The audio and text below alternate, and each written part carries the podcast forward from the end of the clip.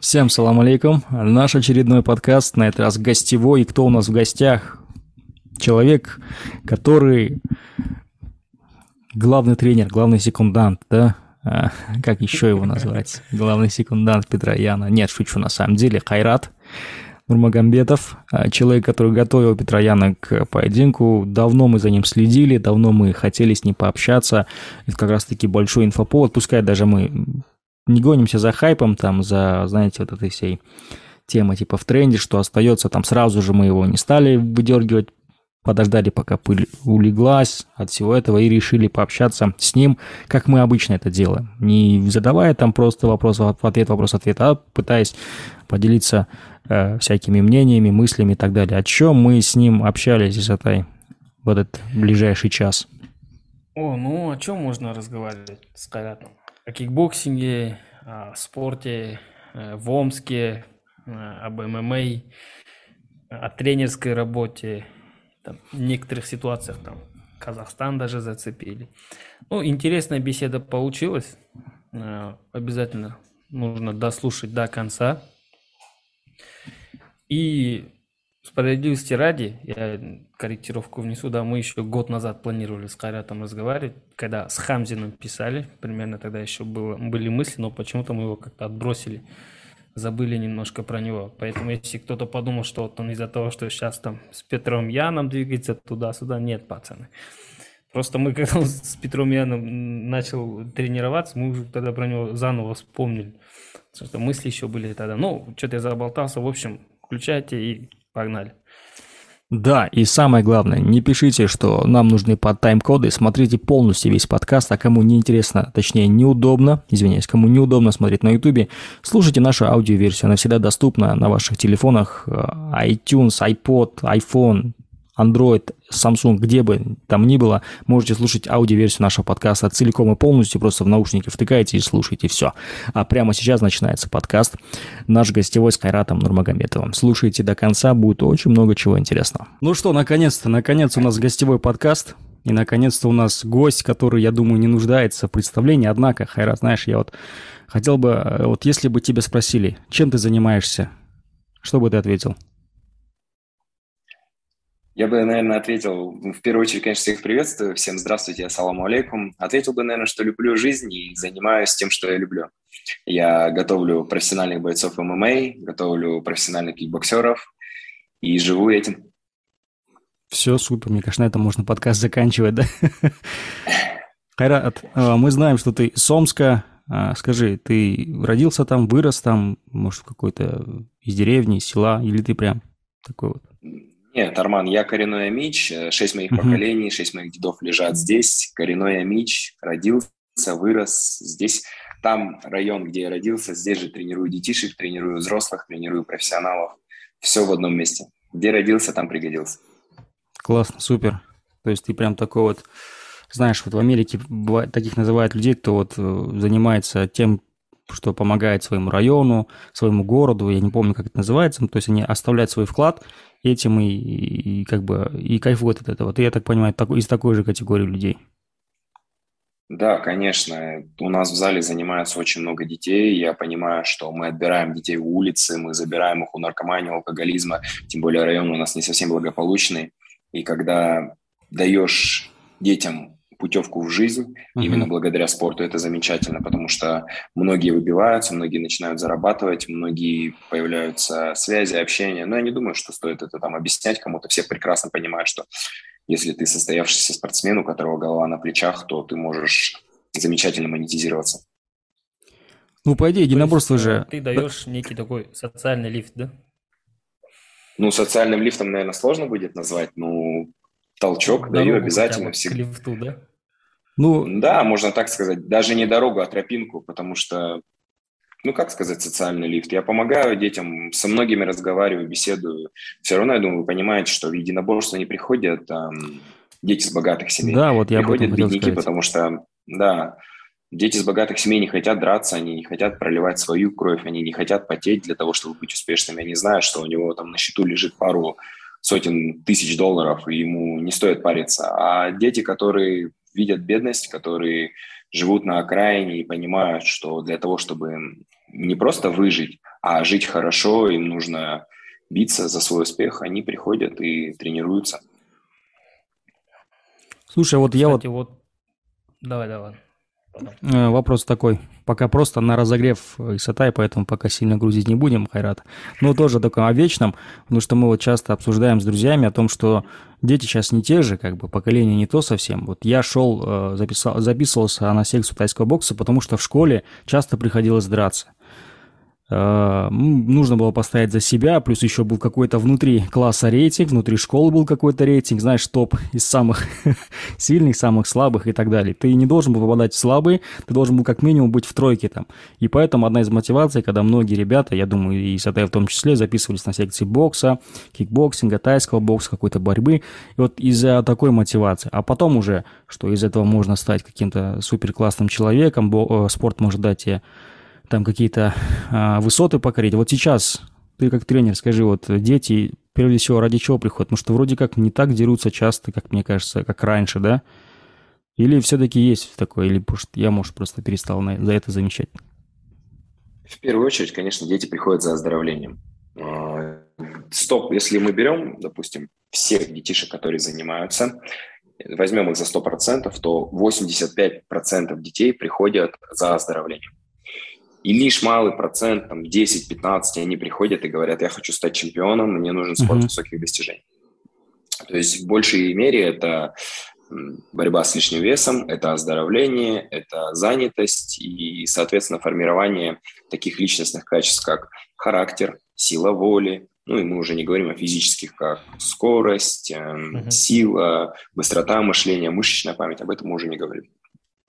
В общем, дети приходят в первую очередь вообще не ради того, как что мы делали, да, там, дети там 90-х годов. Ну, конечно, не только сейчас, ради этого. Да, сейчас немножко время другое, да, угу. и уже условия, соответственно, другие. Когда начинал я тренироваться, я вот сегодня всем детишкам рассказывал, а, до 2015 года у нас был зал вот в нулевую, в ноль градусов, uh-huh. нулевую температуру, мы занимались в спортивных костюмах, в шапках, перчатках и в куртках. Угу. То есть представляю, что было прохладно. В минус 10 у нас еще не было отопления, и, соответственно, мы в куртках, в зимних там тренировались, в осенних таких, ну, в синтепоновых куртках тренировались. И длилось это 5 лет, ничего. Два чемпиона мира вышло с этого зала. Сейчас же у нас зал там, можно сказать, оборудован по последнему слову, свет, даже Wi-Fi есть в раздевалках. То есть вода, все для детишек. Самое главное, чтобы они занимались Слушай, вот сейчас хочу рассказать историю, может, Сай тоже вспомнит про свои вот годы, когда мы занимались. У нас был один душ на 40 человек, э, и даже не останавливало э, вот нас от тренировок, чтобы потренироваться, когда отключали горячую воду, мы мылись холодной, короче, полностью просто всей толпой. Но у меня, я когда рассказал об этом своему там одному товарищу, он говорит, это фигня, говорит, у нас однажды отключили холодную воду, говорит, и мы мылись кипятком.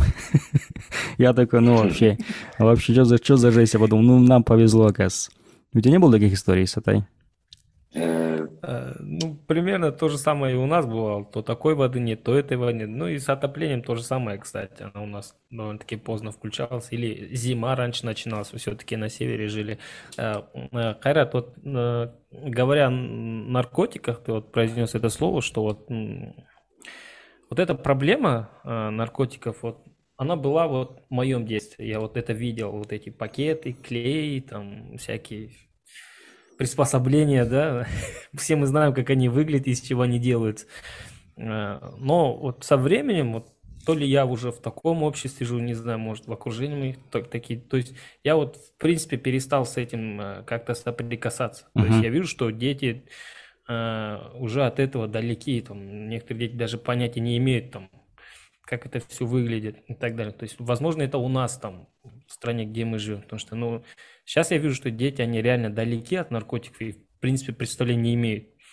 А, у вас, получается, есть все-таки та, эта проблема еще существует? Да, я думаю, что да, потому что сейчас э, век цифровых технологий, все так просто там заказать через Телеграм, но я не вижу вообще целесообразно сейчас, честно, пацаны даже на эту тему разговаривать. Ну, uh-huh. Смысл это пропагандировать, это всегда было, всегда будет, но наша же цель это наоборот молодое поколение направить на путь истины, Я а просто удивился это услышав, потому что мне казалось, что это уже где-то в прошлом осталось. Нет, нет, нет, Поэтому это всегда есть, э, всегда актуально и всегда будет, потому что у каждого человека есть право его выбора, и сейчас, наверное, право моего выбора это ну, не говорить на эту тему, потому что я, наоборот, стараюсь всех защитить. Mm-hmm. Если будем говорить, мы, наоборот, будем эту тему раздувать. Смысл. Согласен?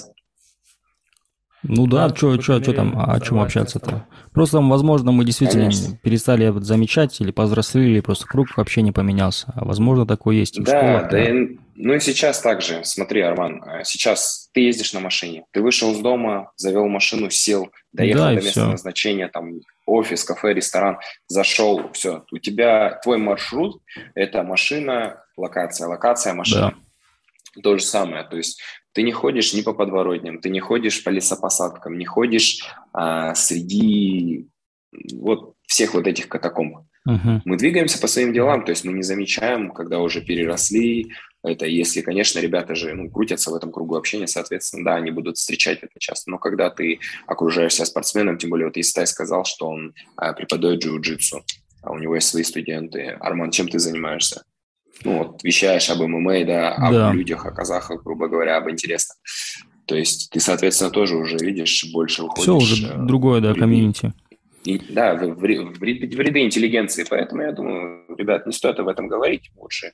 Я думаю, у нас есть много тем интересных, ну, которые можно затронуть. Самый главный посыл, я думаю, вы со мной согласитесь, и Сата, и Хайрат, что нужно менять э, круг общения. Если у тебя круг общения, друзья близкие твои, все спортсмены, либо они все учатся, либо они сразу уже небольшие планы, и ты тоже к ним стремишься, ты тоже скажем так, к ним э, поднимаешься, потому что мне повезло, мой отец меня а, записал в секцию карате сначала, потом я с друзьями записался в секцию, в секцию тайского бокса, и я не скажу, что я не стал великим суперчемпионом, но это очень сильно помогло мне в жизни. Там, э, отбило, ну, ну, знаешь, э, такой вот круг общения у меня сложился свой, и до сих пор я со спортом вот дружу и тренируюсь, поддерживаю себя в форме. Поэтому самое главное, я думаю, вот посыл это всегда оставаться в той компании, которая на тебя хорошо влияет.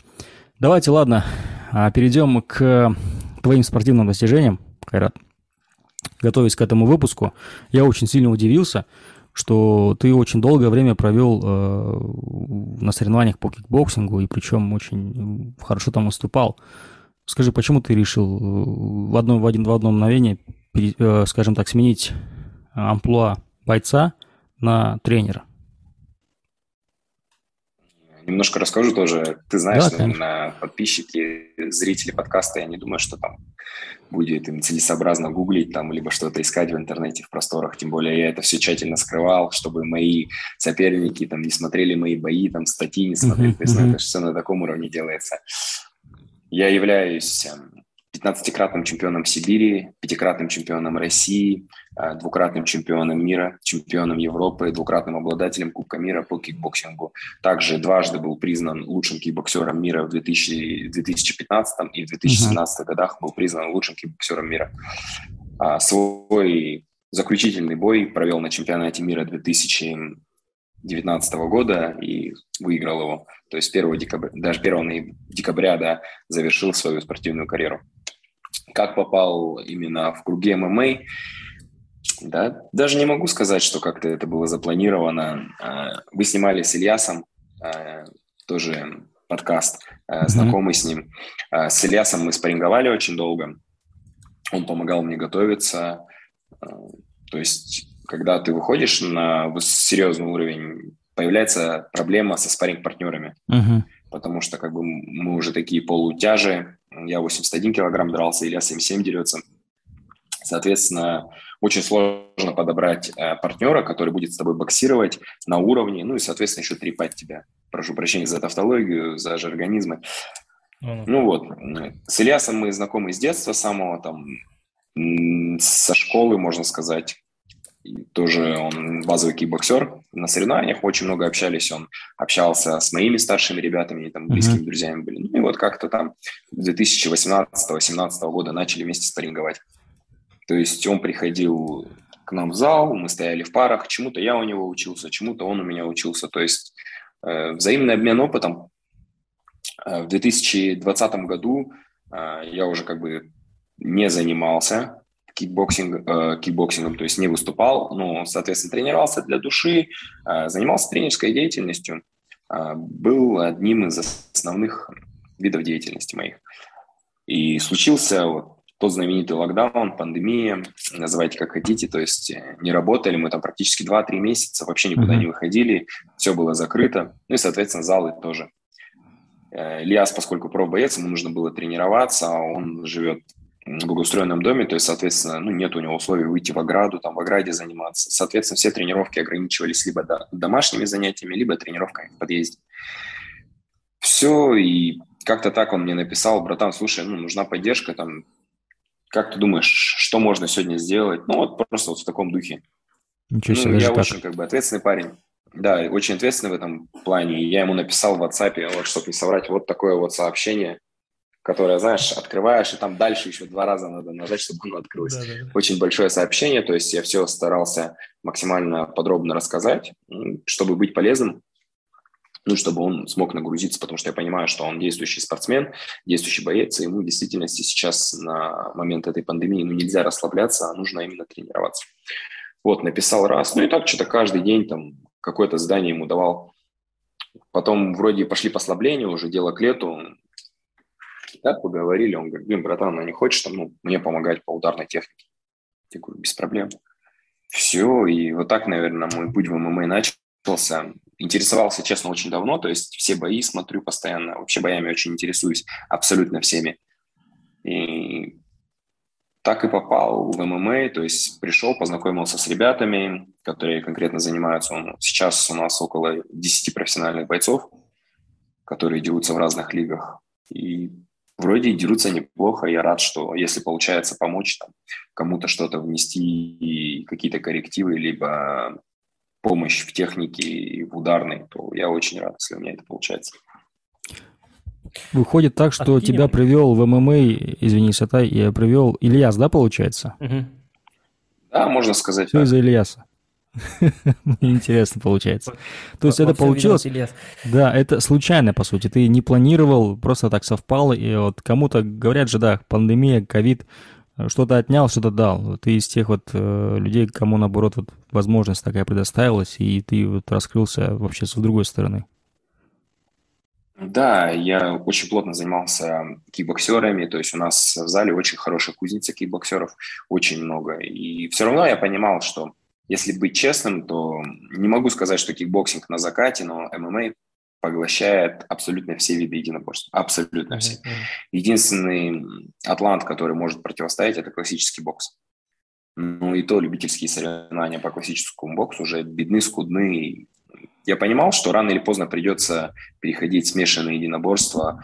Это еще в девятнадцатом году понимал, в двадцатом mm-hmm. году. Ну, вот получилось, как получилось. Да, Исатай. А, давай немножко вернемся к любительскому кикбоксингу. Я посчитал, тебе было 25 лет, когда ты завершил свою любительскую карьеру. А, да. Мне кажется, это немножко рановато. Ну, Мне кажется, да, это самый пик, кажется, нет? В чем причина именно, да. То есть ты, или тебе уже все надоело, ты уже все наелся. по два круга выиграл, и сейчас меня хватит. Нет, я не могу сказать, что надоело. Это моя жизнь. Я живу профессионально тренируюсь. Да, сейчас, может, у меня там нету времени заниматься так профессионально, как я занимался раньше. Uh-huh. В день, получается, утром у меня была тренировка с 6 до 8, вечером с 6 до 10. Каждый день ежедневно 6 часов в день. То есть 2 часа утром, 4 часа вечером. Да, соответственно, где-то там чуть-чуть укорачивались тренировки, но стабильно это было так. А, в субботу была длительная пробежка, обычно там 10-километровая, 12 километров бегал, и после этого баня. В воскресенье полный выходной, в кино вечером ходил в субботу, там э, с друзьями где-то сидели, разговаривали. Ну, режим немножко расшатывал в субботу. А все остальные дни занимался плотно. И не могу сказать, что мне надоело. Мне все нравилось, но я понимал, что э, выиграл уже все, что можно, два раза. Э, всему миру доказал, что омский кикбоксинг существует, и он достаточно сильный. Просто понимал, что не стоит задерживаться там, до 30, до 35, быть, знаешь, так называемым трамплином, когда ты вроде хороший спортсмен, а выходишь и проигрываешь 18-летним пацанам. Потому что я помню себя 18 лет, я выходил и работал достаточно жестко с ребятами, с возрастными. Uh-huh. Я понимал, что со временем теряется реакция, со временем теряется твоя скорость, мотивация к тренировкам. Но моя мотивация не пропадала. Просто было такое решение, что уходить нужно на пике, нельзя позволять а, молодым тебя бить. И нужно уходить тогда, когда они выходят в ринг и горят до того, как вышли, потому что читают, что по сетке боев попадают с тобой. Вот в этот момент нужно уходить. Нужно уходить на закате, когда ты выиграл абсолютно все, ты отдал долг своей стране, можно сказать, поднял флаг, спел свой гимн. Это самое прекрасное, что может быть. Понятно, понял. Так, интересно. А, а слушай, вот, а... давай, стой, спрашивай. Вот когда завязал с кикбоксингом, а, не было мысли там газануть в ММА, например? Или сейчас, допустим, вот ты в этой тусовке варишься, нет там желания, хотя просто там один, один бой просто попробовать? Да, конечно, есть. Ну, это всегда мысль. Ну, представь, профессиональный спортсмен, когда резко там бросил заниматься. Ну, тяжело. У меня есть начинание учебы. То есть я сейчас учусь в аспирантуре, пишу научную диссертацию по педагогике. И ну, достаточно сложно все совмещать и тренироваться на профессиональном уровне, и учиться, и работать. И я думаю, ты понимаешь, что если ты профессиональный спортсмен, то ты должен заниматься только тренировками. Никакой да. работы, никаких а, посторонних движений.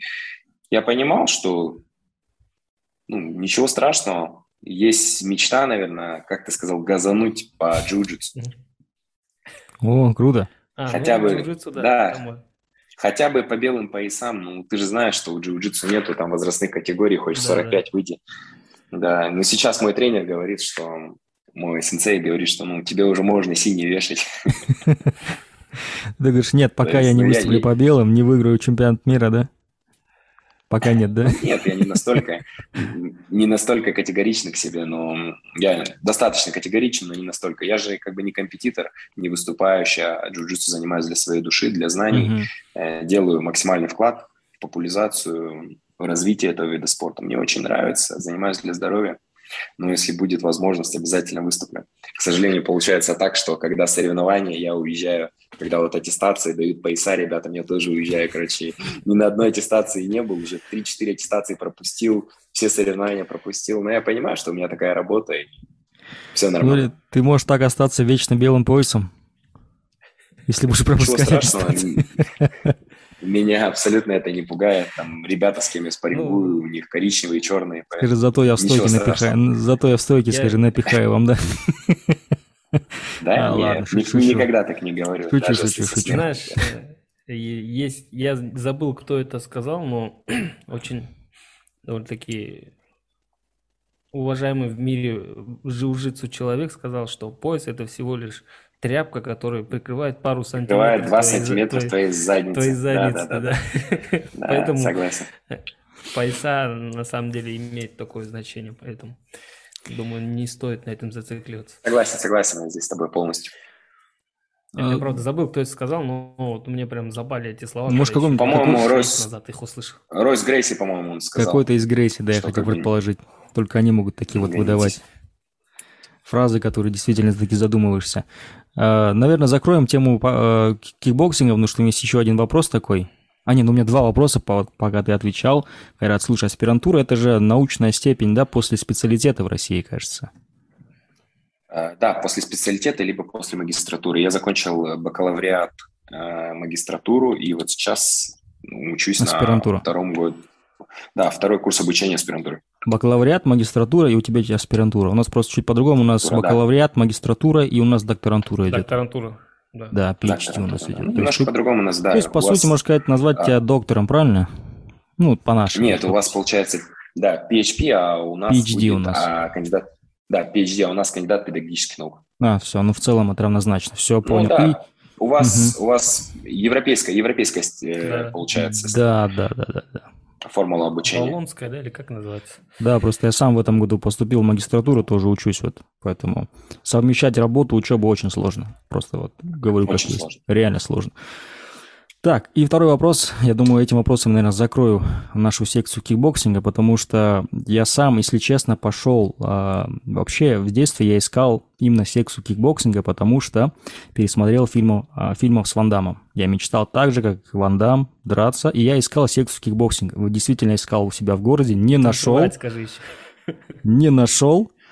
Нашел секцию Муайтай. Мне сказали, это то же самое, то там есть просто локти, колени. Я такой, ну ладно, раз то же самое, пошел. И там втянулся. Но э, когда я искал секцию кикбоксинга, кикбоксинг прямо сильно гремел. Очень сильно. У нас он был супер популярный, популярный в Казахстане. Я думаю, в России в том числе. Но вот ты сейчас сказал, что кикбоксинг мертв, и я действительно понимаю, что он мертв. Он на самом деле мертв, да, уже? Все, его нету практически ну, нельзя сказать, что мертв, но он теряет свою популярность и блекнет э, на фоне ММА, ну, как мертв. Нельзя сказать мертвым, нельзя назвать мертвым то, то ремесло, которым ты 20 лет занимался. Да, он не такой популярный, да, там не столько много людей им занимается, но он есть, и есть достаточно хорошие кикбоксеры. Но ММА сейчас все поглощает. Я вот почему говорю, что он мертв, потому что у ребят, кто приходит в секцию кикбоксинга, у них непонятные перспективы. Допустим, ты в бокс приходишь, у тебя есть чемпионат мира, Олимпиада, возможно, ты профиком можешь станешь. В ММА тоже понятно, ты можешь выиграть там чемпионат своего города, области, страны, потом, может быть, на мир поедешь по любителям, а может быть, и попадешь в какую-то организацию. С кикбоксингом вообще ничего не понятно, максимум это Glory, и то Glory сейчас, не знаю, там никто, не, как кажется, не подписывается или никто не выступает, тоже непонятно. В этом плане, кажется, с кикбоксингом проблемы, да? Да, конечно, с профессиональными боями в кикбоксинге проблемы, но если ты хочешь связать себя с профессиональным спортом, ты можешь с кикбоксинга, будучи хорошим кикбоксером, перейти в профессиональный бокс. Есть примеры Сергея Липинец, Габор Горбич, там очень много кикбоксеров базовых, кто переходил и доходили даже до титула. Вот Серега, он доходил до титула чемпиона мира. Даже Кстати, Серега тоже казах. кикбоксером. Поветкин, Кличко, Кличко, Кличко, тоже, да, тоже. Кличко тоже кикбоксер, ну, да. Поветкин, Кличко тоже кикбоксеры. Поэтому в ММА тоже очень хорошая база, кикбоксинг, если ты можешь изучить грамотно джиу-джитсу, да, вот. можешь изучить вольную борьбу, работу у стены, тоже хорошее подспорье. Допустим, вот Адесаня, действующий чемпион, он бывший кикбоксер. Вот Перейра, который подписался вот на этом же турнире, на прошлом турнире, да, да, да, да. вырубил с колена. Ильяс Хамзин. Титулованный кикбоксер Ильяс Хамзин, да. Все понятно. Согласен, да. Но самое, знаешь, самое интересное, что, пацаны, когда ты смотришь бои, и когда начинается борьба, вот даже вот публика, все такие у, орут, кричат, что в стойку подняли, да, у, там люди не понимают, почему, что за ground pound, почему там какие-то удушения, а когда в стойке начинают драться, как, допустим, Чендлер и Гейджи, все такие, а, а кикбоксинг никто не смотрит почему-то. Вот какой-то парадокс такой, да? Да, поэтому сейчас и придумали правила K1 Extreme, я думаю, вы видели, где проходит да. К1 крутая тема. в четырехунцовых перчатках. Вот это крутая тема. Интересно, согласен да, люди дерутся, зарабатывают деньги. Почему нет? Я думаю, что грамотный спортсмен при большом желании, неважно, какая у него база, да хоть гиревой спорт, он найдет себя в боях. Сейчас популярны очень много направлений и много вариантов подписаться куда-либо. Главное, заявить о себе. Я думаю, мы теперь... Да, если говори. Ну, раз уж мы о профи-кикбоксинге заговорили, вот, ну, чисто на твой взгляд, что должно такого произойти или что должно такого должны сделать функционеры в кикбоксинге, чтобы э, кикбоксинг вклинился между боксом и ММА и был тоже на уровне, конкурировал, отбирал там зрителей, скажем так, болельщиков? Да я думаю, что нужно просто чаще проводить турниры, делать больше рекламы и транслировать по центральным каналам. Потому что реально, если посмотреть Glory, в топ-10 ребята, которые входят, ну, очень зрелищные. Просто ты смотришь заглядение, минимум клинча, максимум нокдаунов, максимум нокаутов. Реально очень интересный вид спорта, но недостаточно популярен, потому что в его рекламу вкладывают очень мало денег. Кстати, вот в Glory чемпион Артем Вахитов. Сколько раз он выиграл там, а, защищал пояса. Он вообще, кажется, не популярен в России, да? Ну или его знает, но очень узкая а, категория лиц, кто действительно знает, что такое кикбоксинг. А, Нет, кто бы не см... очень популярный. Да, очень популярный? популярный спортсмен. Все окей. Очень популярный спортсмен, и, по крайней мере, для меня, и я скажу, что это эталон такого тайца-кикбоксера, который да, я бои многие заканчивает досрочно и делает очень красивые вещи. У него же школа кикбокса Кузбасс, кажется. Я потому что одно время прям следил очень сильно за ним, когда он выступал да. в, в Глории. Тайский бокс. Тайский бокс. Тайский да. бокс, Прокоп, Прокопьевский, угу. самый лучший в мире. Есть такой город э, в Кузбассе, Прокопьевск. Там лучшие угу. тайцы в мире. О, все, будем знать теперь. Сюда теперь ты тоже в теме. В теме кикбоксинга и муайтай, и Glory особенно. Да, я, все. Сейчас, я прям сижу, просвещаюсь. Ну, вроде как с кикбоксингом разобрались. Вроде бы все поняли его перспективы, прошлое, будущее, настоящее кикбоксинга. Теперь, наверное, больше поговорим о Кайрате самом, наверное, да? Исата. Есть какие-то интересные вопросы, каверзные, может быть, вопросы? чтобы застать врасплох Хайрата, чтобы он... У меня, кстати, да.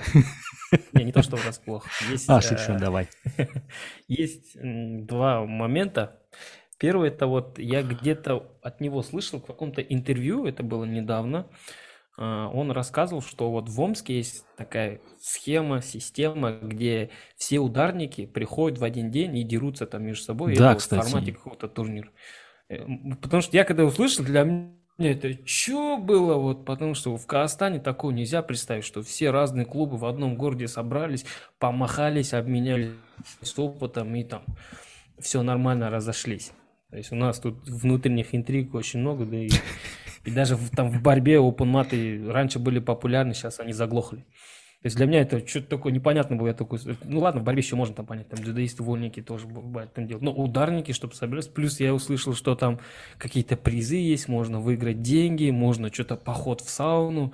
То есть это что-то такое интересное было. Я думаю, ничего себе. Ты можешь вот эту систему раскрыть, и как она работает вообще? Откуда эти призы берутся, деньги и так далее?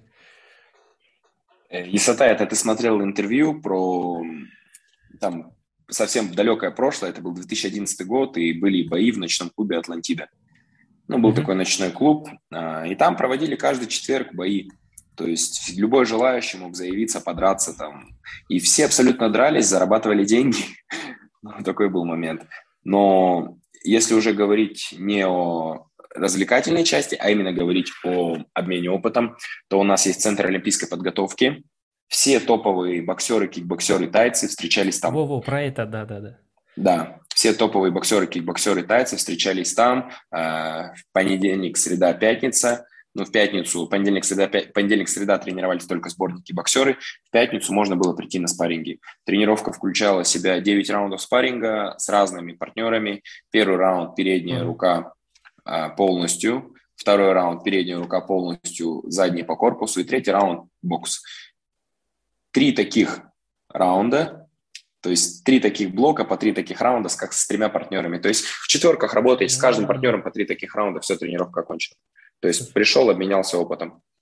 Сейчас а, мы практикуем такие спарринги в клубе «Ермак», то есть у нас зал, вот, где я преподаю ударную технику, где также тренируют мои друзья Андрей Викторович Терентьев, а, Георгий Емельянов, тоже, кстати, земляк, Андрей Октябринский, то есть один из сильнейших клубов Омска в направлении ММА. И мы в пятницу проводим открытые спарринги. У нас приходят и кикбоксеры, и самбисты, дзюдоисты, абсолютно все. И мы никого не выгоняем, всем открыты двери. На open mat по пятницам вечером, э, пятницам, то есть в 8 часов у нас открытый мат в пятницу, а открытый ковер мы называем, а в 17.30 у нас спарринги. То есть на спарринге приходят абсолютно все, потому что у нас проходят три раунда бокса, три раунда кикбоксинга, три раунда ушу саньда и три-пять раундов ММА. Я уже после, когда он, когда Кайрат сказал такой, три, три, я такой, и что, еще что ли есть? Он говорит, три, я такой, еще что ли? Оказывается, 12 раундов получается, да? 12-15, то есть а. в зависимости от того. Ну, дерутся бокс, кикбоксинг, ушу саньда в боксерских перчатках, угу. а ММА уже не в четверках, в шестиунцовых тренировочных гибридных перчатках. Все супер, и все собираются, тоже спаррингуются, да? да? Не услышал тебя, Исатай. Вот с такой мягкой накладкой, да, которая, ну, не вся, не прям как мягкая, вот Любительская да. ММА, которые дерутся? Любительская ММА, ну, сейчас есть получше перчатки фирмы Venom, а, фирмы Combat, они замечательные, у них большая подушка, подушка у них как у 10-унцовых перчаток, может даже как у 12-унцовых, они легкие, в них 6 унций, плюс открыта ладонь, можно бороться, либо там дать чапаляка там, своему спарринг партнеру, если сильно захотеть. То есть шапал закинуть тоже можно. Ну, это интересно. Потому что у нас такое, в принципе, вообще, не, я знаю, ни в каком городе Казахстане это не практикуется. И это Нет, у нас есть огромный обмен опытом. У нас это сделать будет очень сложно просто. Я даже не знаю, как, как это можно устроить. Я могу сказать, что ну, вот э, Андрей Викторович – это старший тренер сборной России, вот, который в этом клубе один из главных тренеров Георгий Емельянов. Они все делают для того, чтобы у ребят была дружеская обстановка. То есть нету никаких а, вот этих козней, мышиной возни никакой нету. Все ребята открытые, все приходят, друг с другом здороваются. То есть я знаю, в многих залах там один с этим не здоровается, этот с этим не здоровается, да, там да, этот занимается, ты смотри, ты не смотри. Но мы же в первую очередь занимаемся спортом, спортом джентльменским. Как бы, как бы там ни говорили, что джентльмены друг друга ниже пояса не бьют и друг на, другу, э, друг на дружке на земле, на земле не лежат, но попробуй, пусть твоего сердца хватит выйти на ковер с таким же подготовленным, сильным парнем, который будет не только тебя бить, но и душить, ломать твои руки, ноги и, возможно, пытаться снять твой скальп на момент пяти минут спарринга. Поэтому мы открыты для всех. Вот после этого кто нас... надо вырезать отдельно, отдельно и вот пока показывать всем. По всем пабликам пускай. Пацаны, вот так надо делать. Все смотрят, да? Да, да, да. А, слушай, Гайрат, и... а, да, говори, читай. Если есть вопрос. Не, если ты по этой теме, давай. Не, я, не по, я не по этой теме. Давай тогда по а. этой, потом мы закроем и дальше пойдем. И у меня тоже не по этой теме. Вот э, как за день или за два дня до боя Э, разлетелось очень сильно одно видео, э, где ты вот садишься на коленку, ставишь лапы, там Петя подпрыгивает, ну, имитируете, понятно, эту ситуацию. Э, я когда вообще первый раз это увидел, мне, мне в голову первое, что пришло, они это договорились или ты просто симпровизировал это по ходу? Как это было вообще? Вы заранее это все подготовили? Ну, блин, мы, когда на профессиональном уровне, все равно там небольшой сценарий проговариваешь, там много импровизаций были. Если да. ты видел там открытую тренировку, там ты видел, Петя меня провалил, запрыгнул и сделал РНС сзади, то есть в душку, uh-huh. реальный чок. То есть тоже красиво очень было, там подхваты красивые были, много импровизации были, ну, примерно так план набросали, что там две минуты там бьем, там две минуты боремся, там две минуты бросаем, ну вот так. И mm-hmm. вот это была такая финалочка, что мы проговорили, слушай, а давай ну вот так приколимся. Ну, я вот так типа на колено встану, типа ты там дашь вот так. Мы так придумали такой прикол. Ну, давай, а что нет. То есть мы ни в коем случае там никого не провоцировали, никого не призывали нарушать правила. Мы просто э, Петром было принято решение, что, ну, показать, что он к этой ситуации относится с юмором. Да, да. Да, было, было, ну, ничего страшного, мы двигаемся дальше, поезд на своем месте. А вообще, кто это придумал? Да я не могу сказать, что там кто-то придумал. Так просто сидели, беседовали, там, ну, ну, ну. приколы, приколы. Ну, а что, если ну, так сделать, а так сделать? Ну, залетело, если честно. Ну, по крайней мере, на постсоветском пространстве. Я не знаю, как люди реагировали в Америке. Они же немножко по-другому мыслят. Но да, в, да, в постсоветском да. пространстве это прям залетело. И вот эти видео, они прям вообще бешеные просмотры да. набирали. Отрывок особенно. Ну, такой, да, момент был. Ну, тоже подогрели интерес к бою. А, Хайрат, слушай, вот не буду сейчас я спрашивать, как вы там с Петром познакомились, почему там начали тренироваться, как готовились. Нет, потому что это есть в других интервью, кому интересно, можете посмотреть. Хайрат там отвечает на этот вопрос. Я, знаешь, о чем тебе хочу спросить? Я не знаю, тебя спрашивали такой вопрос или нет, когда к тебе подошел Петр э, с такой наверное, просьбой в первый раз, да, когда вы готовились против Стерлинга, э, чувствовал ли ты э, груз ответственности перед собой? Все-таки такой, такой боец такого калибра, такого масштаба, такого уровня. Задумывался ли ты о том, соглашаться, соглашаться, либо не соглашаться, допустим? Что ты чувствовал в этот момент? Ну, Арман, давай я тебе задам встречный вопрос, хоть и некрасиво, да, вопросом на вопрос отвечать. Ну, а чего бояться, чего нервничать? Вот так просто. Ну, знаешь, э, к примеру, если не получится план, допустим, все будут винить ну, трен- тренера, да, да, вот, вот он не Но смог, он скажу, пошел. Вот, я, я тебе Давай, скажу Харат, это. Ты знаешь, что, да, что хейтеры не всегда есть. Хоть выиграет, угу. хоть проиграет, хоть ничья. Я не про Петра говорю, вообще про любого бойца. Угу. Ты знаешь, ну, я всегда такую замечательную фразу говорю, что у победы много отцов, а поражение всегда сирота. Когда ты проигрываешь, тебе всегда будут писать мешок, бороться не умеешь, бить не умеешь, локти кто-то кидает, по ногам бить не умеешь, тайминга нету. Там тысячу есть экспертов, которые умеют только вот так бить по клавишам, а выйти в ринг, либо выйти на ковер, выйти в клетку, у них духа у самих не хватает. Нет, чтобы поддерживать своих пацанов с СНГ, с России, с Казахстана, с Узбекистана, неважно. Нет, чтобы за своих топить. Они начинают хаять там, блин, там, Чендлер крутой, Гейджи крутой. Так вот. вы посмотрите, у нас постсоветское пространство, какие бойцы. Как я мог отреагировать, когда мне предлагают, представь, поучаствовать в UFC, ну, в титульном бое? Это, можно сказать, что эпогея вообще любой тренерской карьеры в ММА поучаствовать в титульном бое. Это непередаваемые эмоции. Я, не задумываясь, согласился. Петр предложил, я понимал, что если он мне предложил, значит, соответственно, он ну, думает, что я буду ему полезен. Я старался, готовился, ну, результат вы видели. Просто, знаешь, есть такое мнение, думаю, э, сложилось, что вот там они, вот где-то там, они конкретные тренера, вот American Top Team, там вообще молодцы. Вот AKA вообще там такой другой уровень, здесь вообще не надо тренироваться. Ну, уже многие годы э, Шлеменко показывает, что в своем родном городе можно тренироваться. Многие годы и другие пацаны из Махачкалы тоже показывают, что вот из маленькой деревушки возле гор, да, горной местности можно э, рвать абсолютно все. Конечно, конечно. Конечно, вот, ну, то есть Арман. люди, которые Если... разбираются, это понимают, а вот обычные люди, вот, когда вот да. Петр тренируется каким-то вот, извини, пожалуйста, непонятным казахом, что он там в Омске, где-то в Ялте, они там что-то, а как же Америка, вот типа такого, знаешь, вот мне хочется, чтобы ты что-то им сказал.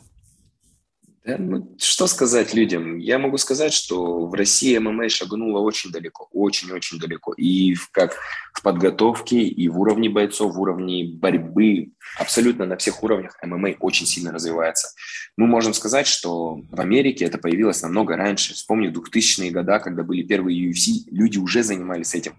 У нас такого не было. Единственное, что у нас было, это боевое самбо там, по непонятным правилам. То есть панкратион тоже по непонятным правилам. Да, это все было, но это было там на основе рукопашного боя, который то ли легален, то ли нелегален. Ну, все вот это понимаете. Стихийно, а когда конкретно ММА... Да? Да, когда ММА конкретно зародилась, ну, уже все немножко по-другому было. И сейчас, да, мы немножко отстаем. Немножко отстаем только потому, что у них это раньше появилось. То же самое с профессиональным боксом, можно сказать, с профессиональным кикбоксингом. У них появилось, это представь, Али Фрейзер, это там 70-е годы, 60-е годы, Марчиано, какие боксеры были. У нас в это время работали только там в челноке ребята, боксеры, которые дернул отскок раз-два, дернул отскок раз-два. Они не понимали, что такое шелдер ролл, калифорнийская ракушка, там нырки, уклоны, многие движения. Американцы до сих пор смеются над нашей школой бокса и говорят, зачем вы поворачиваете ноги, это долго, no speed, no power. То есть они говорят, нет силы и нет скорости. Но mm-hmm. они не понимают, что это тоже ну, своя рода, это своя школа. А, Куба, которую, ну, которую привезли бокс Советского Союза, Советского она тоже Союза. развивается достаточно. Да, школа Советского Союза бокса. И я могу сказать то же самое про ММА, что в России очень много хороших специалистов в плане ММА. Единственное, да, в России может не такие хорошие условия, может быть не такое классное питание, как за границей. Да, за границей у тебя там это ну, другой уровень в плане питания, в плане проживания, в плане удобства. Когда ты топовый боец, да, тебе нужно... Потому что ну, успех складывается с маленьких частичек частиц и питание, восстановление, это все тоже входит. То есть там всякие криосауны, там э, беговые дорожки, оборудование, да, у них это есть. Я снимаю перед ними шляпу. Но специалисты, я могу сказать, что в России тоже очень крутые. Если мы возьмем тот же uh, American Top Team, я не могу сказать, что они делают там что-то специфическое. Там, да, есть, конечно, у тренеров знания, я не спорю, они очень грамотные, очень умные, но Основной их плюс, то, что они находятся в Америке, и туда едут все. То есть ты приезжаешь, у тебя большая выборка спарринг партнеров, там тренируются чемпионы UFC, э, топ-10 UFC, чемпионы Bellator, топ-10 Bellator, One FC, Glory, там очень много э, спортсменов разных, разных уровней. И когда ты, ты туда приезжаешь, ты начинаешь вариться в этой каше, ты растешь не только в физическом плане, то есть становишься сильнее, быстрее, но и ты ментально становишься крепче. То есть ты видишь, блин, вот он, третий номер UFC, там, грубо говоря, я с ним стою в парах, я могу ему ответить. Все просто. Даже возьмем, к примеру, сейчас там, э, насколько я знаю, тренером по ударной подготовке работает Артем Левин. Да, кстати. Одноклубника да. Артема Вехитова. То есть и не нужно далеко ходить за примером. АТТ, American Top Team, uh-huh. и Артем Левин, россиянин. Поэтому я не думаю, что стоит говорить, что в России там плохие специалисты, либо в Казахстане плохие специалисты. В этом, да? Ну, ну, Слава, он в Альфа. В Альфа, да. да в Альфа. В Альфа Тим это, это у Фебера. Да, тоже тренер по ударной подготовке. То есть не нужно поэтому думать, что в России слабые идти боксеры, боксеры либо борцы. Посмотрите на нашу республику Дагестан. Она выпустила больше олимпийских чемпионов, чем там некоторые страны по всем видам спорта. Одна республика. А представь, большая Россия. Нет, тренера топовые однозначно Да, есть. вот вам и ответ, почему нужно и стоит э, тренироваться в России. У нас у вас, у нас, говорю, в России, ну и в Казахстане в том числе сейчас э, тоже начали на это обращать да. внимание. А, большим примером служит Артем Резников, который ко всем практически своим боям готовится здесь, зовет сюда парней, ходит по залам, и другие пацаны тоже начали, в том числе по его примеру идти, потому что все-таки досталось в голове, что нужно туда лететь, ехать, ну и, наверное, и ковид, пандемия тоже дали свои вот эти вот э, результаты тоже. Я не отрицаю, Арман, я не отрицаю, надо ехать, но надо ехать туда просто, чтобы набираться опыта а знания и углубленные, и базовые можно получить в Казахстане, потому что ну, очень много хороших спортсменов. Ты не зря назвал Артема Резника. А, мы с ним знакомы лично, и в действительности это феноменальный спортсмен с феноменальной борьбой, с хорошим боксом. Он умеет абсолютно все. Яркий пример. Первый номер ACA. Да, кстати, только вот не совсем понятно, что дальше будет с ACA. Будем следить за этой ситуацией. Ну, Артем, да, он, он крутой, да, большой друг нашего подкаста, кстати. Вначале, когда нас вообще никто не знал, он такой, да, пацаны, конечно, без проблем, мы с ним так классно пообщались. Когда видимся в Астане на соревнованиях, тоже общаемся. И есть что добавить тебе по поводу всего, что сказал Хайрат? Э, да, кстати, касательно тренерской деятельности, ну, э, ты сейчас на виду, на слуху, как вообще отнесешься, если будут какие-то предложения из Казахстана? Потому что есть команды в Казахстане, которые, ну, могут предложить довольно-таки хорошие условия. Вообще, как относишься к работе в Казахстане, к работе с казахстанскими бойцами? Э, всегда открыт, э, всегда рад помочь, чем смогу. Э, работали с Шавкатом Рахмоновым, ну, немного, пару тренировок, там, пока вот с Ильясом были а, в Алмате, с Шавкатом mm-hmm. чуть-чуть там работали, с Дамиром немножко работали, то есть всегда рад помогать пацанам без проблем, без проблем. Главное быть полезным. А, ну, я имел в виду, допустим, готов ли ты переехать? Как, как не, не менять гражданство, а вот именно на постоянную работу, допустим. Это я предлагаю. все нужно тоже. Ну, от условий, и Исата, если ты конкретно готов э, предложить сейчас райдеры контракт, то мою почту ты знаешь, номер телефона тоже. Я рассмотрю, да? Да, без проблем. Не знаешь, почему Исатай поднимает такую тему? Потому что у нас сейчас, возможно, ты следишь за казахстанским ММА у нас э, начала тут активно развиваться эта индустрия. Прям люди есть, которые за, прям хотят, заинтересованы в том, что прям была настоящая индустрия со своими специалистами, тренерами, бойцами, профессиональной лигой в том числе. Но, к сожалению, знаешь, что происходит? У нас мало таких вот э, специалистов, э, квалифицированных тренеров и так далее а, множество там ребят, кто тренируется сейчас, тренируются там у бывших боксеров, у бывших борцов, но вот такого полностью, знаешь, эм, тренера, который мог бы выстроить весь всю программу, допустим, правильно, понять, что нужно, что не нужно. Таких людей очень мало, их можно посчитать под э, пальцем одной руки. Вот поэтому Стай спрашивает, если... Э, Я могу сказать, Арман, обратное, что таких людей не бывает, кто может полностью все выстроить, потому что, допустим, я могу сказать, там, ну, не я себя, ну, не буду бить там себя кулаком в грудь, а сказать, да, там, я неплохой ударник, я неплохо знаю ударную технику, но все, что касается борьбы, я складываю на своего коллегу. Вы знаете, что вот там же на сборах у Петра мы были в паре с Андреем mm-hmm. Октябринским, это мой да, близкий да. друг, мой сенсей по джиу-джитсу, по грэплингу, очень грамотный специалист, и я считаю его, наверное, уже, пожалуй, давно черным поясом, он в коричневых там уже несколько лет, но очень грамотный специалист, и он очень грамотно преподает борьбу, он объясняет доскональные вещи, где отжать подбородок, где взять кисть, где прогрузить, где разгрузить, как зайти, как чопик подставить, как ножку подставить, там, как закрутиться, как раскрутиться, в какую сторону идти, в какую сторону не идти. Это он очень грамотно рассказывает. Я не могу сказать, что даже если бы я, занимаясь там грэплингом лет 10-15, смог бы вот так досконально это разжевать. То есть здесь, видишь, я могу сказать, что и в Казахстане есть такие специалисты, просто мы о многих не знаем. Э, наступит время, и они тоже выстрелят, поймают, как называем, на свою минутку хайпа, и все будут знать о них, и обязательно придут, появятся хорошие предложения. Ну, слушай, Карат, мне кажется, ты больше, наверное, скромничаешь. Почему я говорю, что ты можешь выстроить? Ты же мог пригласить любого другого вольника. Абсолютно любого вольника, мастера мужного класса, но ты пригласил на того человека, который разбирается лучше, чем ты в этой, в этой отрасли. И поэтому ты, как человек-стратег, знаешь, что нужно. Ты не говоришь, что нет, мы сами справимся. Это вот первая черта человека, который понимает, что он умеет, что ему нужно. Ты там не, не делаешь физо, ты же не говоришь, все, я сам справлюсь, давай просто гирю покидаем, и ты будешь готов к поединку. Нет, ты там берешь другого человека, кто в этом конкретно разбирается. А у нас как происходит? Один тренер, он у тебя и физподготовку проводит, он у тебя и э, ударку делает, и борьбу делает, и все на свете делает. Потом в итоге, ну, получается не так, как получается. Я про это говорю Я больше. думаю, что это, я тоже, ну, в большей степени упущение бойцов, когда один тренер, ну, честно, э, да, есть э, тренера универсала, Георгия Емельянова, вы знаете? Если не знаете, то обязательно с Петропавловска. Погуглите, наш близкий друг, наш брат, Нет, можно он, сказать, он сейчас, сейчас в Омске, живет. да, живет? Сейчас в Омске, а сам Петропавловский. Да, да, да все, все. То есть э, мастер спорта международного класса по кикбоксингу, по боевому самбо, черный пояс по джиу-джитсу. То есть он по всем видам спорта мастер спорта. Вот он реально может преподать и стойку, и борьбу, и партер, все, что хочешь. Хочешь UFC, хочешь тайский, там, на любом уровне он может.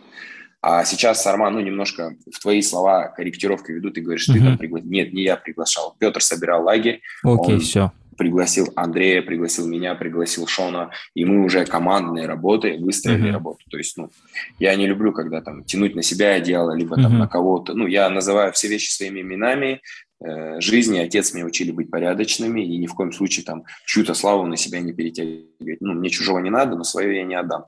Поэтому я говорю, как есть. То есть Петр нас пригласил, мы все попали, okay. были в одном месте, мы проводили совещание, разговаривали и пришли вот к общему, к результату, который вы видите. Супер, теперь стало все ясно. Есть что-то добавить, Стай? А, кстати, уже вперед забегая, может, какие-то мысли есть. А, следующий подготовительный лагерь, допустим, как планируете, где именно сделать? Потому что мне интересно, допустим, если бой будет в Америке, а, где будете готовиться? То есть с тем же составом, то есть вот это все интересует. Вот вы все то же самое повторите, что было перед э, Сент-Хэгеном? Исата, я не могу ответить тебе на этот вопрос. Если Конечно, меня да? пригласят, и если меня пригласят, если скажут, что, братан, ты нам нужен, как бы, ну, нам нужна твоя помощь, поддержка, ну, без проблем, я буду рядом. Слушай, а в жизнь вот э, изменилась сильно после этого поединка? Все-таки ты же говоришь минута хайпа, ты ее словил? Свою минуту славы. Ну, что значит словил минуту славы, минуту хайпа? Ну, да, приятно, там прилипло пару, пару тысяч в Инстаграме, там э, братья с Казахстана написали, там с России пацаны многие написали, братан, красавчик, ну, это самое приятное. А так, чтобы там ходить, звездиться, там кому-то там что-то рассказывать, что я там Я, был, я натренировал. Да, я там в Абу-Даби был, я там там был. Ну, это, честно, это не по мне. Я также спокойно вернулся в свой зал. Сейчас 20 э, ноября у нас будет турнир OpenFC в Омске. Там бьется шесть наших ребят, поэтому сейчас занимаемся их подготовкой. Уже Андрей, я, Георгий Леонидович Емельянов, мы все, как говорится, в стызе, в конюшне в нашей работаем. Все, супер. То есть вот бой в UFC Петра Яна, можно сказать, что это было просто повышение квалификации? Ты проверил свои навыки, ты увидел, как там работают, как там, какие там турниры проводятся, и ты для тебя, как для твоей работы тренера, в целом, возможно, это повлияло. К примеру, тебе предлагают, давай да, поедем конечно. на научную конференцию, ты там выступишь с докладом вот по своей теме. Ты такой, конечно, и это дает тебе там плюс 10 к развитию твоего там, и, знаешь, когда человека, э, игру прокачиваешь, героя, ты прокачиваешь разных там физику, там ловкость, интеллект и так далее. Да, да, Арман, ты все правильно говоришь, то есть я могу сказать, что это большой плюс к моему опыту. И я благодарен Петру за его приглашение. Самое главное, за доверие, за то, что он мне доверил. Ну, честно, большую ответственность, и мы ее, как говорится, так с жаргонизмом потащили и вывезли. Угу, все, понял. Супер. Э, э, кстати, такой момент, э, когда вот мы разговаривали с Ильясом Хамзином, он нам рассказал про бойца из Омска, его тоже зовут Ильяс Мухач, И, ну, что вот такой есть перспективный парень, что он ну, постоянно занимает вторые, третьи места. И потом я вот через полгода, может, наткнулся на Инстаграм его, а, Ильяса. И потом я его узнал. Я его видел в Павлодаре в 2000 году 15 может. Он приехал на турнир Жек-Пижек, и там просто такие бои закатывал. Я вообще изначально подумал, что это наш какой-то пацан с Казахстана, потом узнал, что он из Омска. А потом еще выяснилось, что он родственник какого-то моего ученика. Ладно, не суть, короче, я что-то заболтался. И тогда Ильяс нам сказал, что вот следите типа за этим пацаном, что вот он сейчас только второй, третий, но он в будущем газанет. Я увидел, что он Кубок России выиграл и так далее. То есть такая традиция пошла, что вот он нам назвал там какого-то бойца, и мы за ним там должны следить. Ты как тренер сейчас вот есть в Омске вот какой-то пацан, которого никто не знает, но вот он обязательно стрелит. Я могу сказать, что вообще в зале у нас таких ребят человек 10 кто стрельнет обязательно. Но Исата, я думаю, ты должен понимать, что не должны... Да, звезды тоже немножко должны там улыбнуться, встать в одну фазу, и да. немножко фортуна должна быть на твоей стороне. Но если ребята эти будут пахать, то обязательно будут. Это Вячеслав Свящев, это и Аганес Васканян, и Коля Киосы, тоже, кстати, с Макинки, с Акмолинской области, с Казахстана парень. И Илья Стяжик, то есть э, Садыков – Ребят очень много. У нас есть Максим Фукс, тоже парень серьезный, Россию выиграл по ММА, по любительскому, сейчас на мир готовится. А, Амыр Алчонов, Игорь Алчонов. То есть много хороших ребят, которые показывают очень красивые бои. И на них стоит смотреть. Ну, я пару фамилий уже запомнил. Сейчас поищу в Инстаграме. Это интересно всегда смотреть за бойцом, который вот неизвестен, да, и он там потихоньку что-то выигрывает, и ты за ним следишь, он там растет, там где-то дебютирует, и ты можешь себе потом сказать, что я его еще с тех времен смотрел, знаю. А не так, что он когда звездой стал, о, к нему сразу подписался, такой смотришь. Это интересно всегда, вот, историю отслеживать вот, э, в таком живом режиме, знаешь. Да, это очень интересно и в том, что, знаешь, есть такой Энди Руис, э, на да. с детским лицом. У меня младший брат очень следит за боксом, и он мне этого Руиса отправлял еще лет 7 назад. Uh-huh. Там у него в Инстаграме было 500-700 подписчиков, он там себя э, после, то, э, после туалета там в уборной фотографировал, там всякую ересь писал. И вот он мне это отправлял, говорит, блин, это вообще дерзкий боксер, он там так э, крепит людей. И, в общем, он мне сбрасывает э, видео Руиса и говорит, он выиграет Джошуа. И ставит, ну, сбрасывает чек, что он поставил деньги. Uh-huh. Я говорю, ну, неплохой, неплохой. И здесь сенсация, он выигрывает досрочно, там, брательник заработал неплохую сумму. Я, честно, я такой прикол даже поймал с этого. Да, Энди Руис тот вечер вообще очень сильно удивил всех абсолютно. Выходил жестким андердогом еще на, на коротком уведомлении, плюс вообще не похожий на боксера, да. на спортсмена абсолютно, но при этом у него такие быстрые руки, я тоже за ним следил еще до того, как дрался Джошуа, просто наткнулся где-то в Инстаграме на хайлайты, думал, ничего себе, мне просто такие спортсмены очень сильно нравятся, э, которые такие вот плюс там 120 э, килограмм. Взрывной, быстрые да, да, руки, да. да.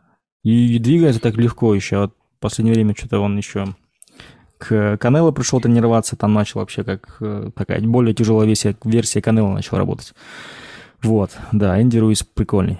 Кстати, на последнем турнире был тоже один чернокожий афроамериканец Барнетт. Барнетт. Да, примерно такого же калибра, как Энди Руис. Он еще, я видел, в Корее дрался тоже вот на э, разных турнирах Роуд я, тогда... я его еще старые бои его еще видел, как бы, ну, неплохо да. дерется. Я с того времени думаю, ничего себе, прикольно. А потом, когда он подписался UFC, думаю, нифига себе. И вот в последний бой он как, как выиграл. Правда, шумел, да. Да, тоже свою вот минуту, минуту славы словил.